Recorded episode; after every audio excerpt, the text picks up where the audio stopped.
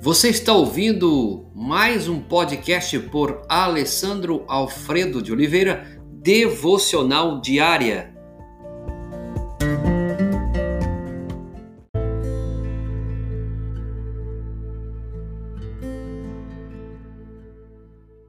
Quem pode permanecer na presença do Senhor, esse Deus Santo? 1 Samuel, capítulo 6, verso 20. Então, depois da derrota de Israel para os filisteus, onde a arca da aliança foi tomada, os filisteus levaram a arca da aliança para o templo de Dagon, um antigo deus da Mesopotâmia que se tornou a principal divindade dos filisteus. É o Deus da fertilidade, o Deus da, agricultura, um Deus com um mister de peixe e com cabeça humana. Lá ela permaneceu pela manhã, Dagon estava caído com o rosto em terra. Pela segunda vez, Dagon estava caído com o rosto em terra, diante da arca da aliança, agora com sua cabeça e mãos quebrados. Veja o que a palavra de Deus vai relatando. A mão do Senhor castigou o Deus Dagon e humilhou. A mão do Senhor castigou também a cidade. Se vou olhar no versículo 9, ele trouxe um grande pânico. O Senhor afligiu os filisteus com uma, pandemia, com uma é, epidemia de tumores. Com isso, levaram para a cidade de Ecrom e ali chegando, lá o povo começou a gritar, havia pânico mortal em toda a cidade, a mão de Deus pesava sobre ela. Consultaram então os sacerdotes e chegaram a uma conclusão que devolver a arca com oferta. Você encontra em 1 Samuel, capítulo 6, verso 5. Deem glória ao Deus de Israel a arca então da aliança chegou a Bet-Semes, 1 Samuel 6. Ali houve grande alegria. Então os filisteus pegaram a arca, pegaram a oferta, pegaram o carro e conduziam isso para o povo de Israel. E aí a arca parou em Bet-Semes. Havia grande alegria, sacrifícios pelo retorno da arca, mas houve um episódio de castigo no meio de Israel, 70 deles morreram.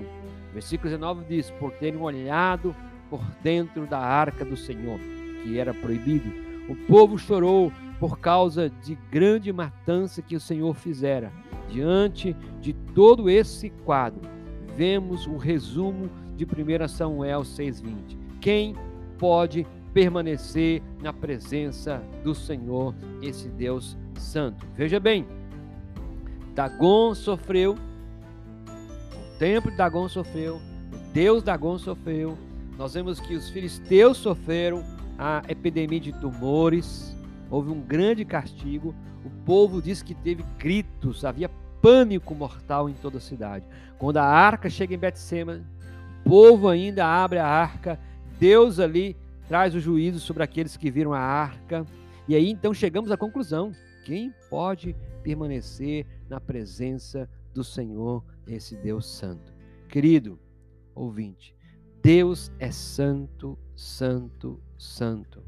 Deus não negará quem Ele é, em detrimento de outros ou de circunstâncias quaisquer. Quem são os filisteus? Quem são os deuses dos filisteus? Quem é o próprio povo filisteu?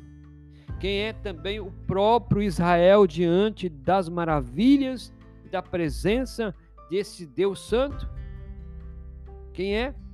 Deus não negará sua santidade para agradar homens, para agradar mulheres, para agradar um ou outro. Não.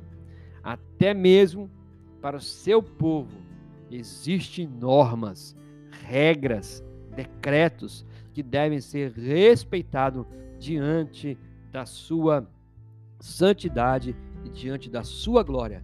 Ele prescreve a adoração, ele, ele prescreve o culto, ele prescreve a forma como nós devemos nos comportar diante dele. Sua presença é santa, maravilhosa. Senhor, que nós possamos permanecer diante da tua santidade com humildade.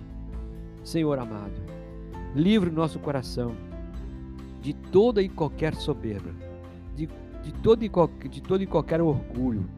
E obrigado, Senhor, pela tua misericórdia, pela tua graça, de o Senhor nos aceitar em Cristo Jesus.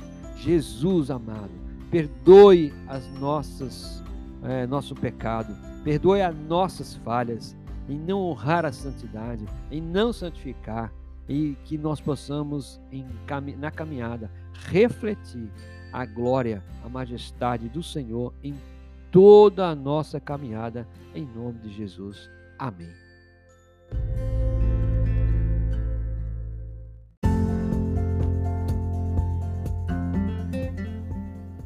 Você ouviu mais um podcast devocional diária? Se isso trouxe bênção para a sua vida, abençoe outras pessoas compartilhando esse podcast.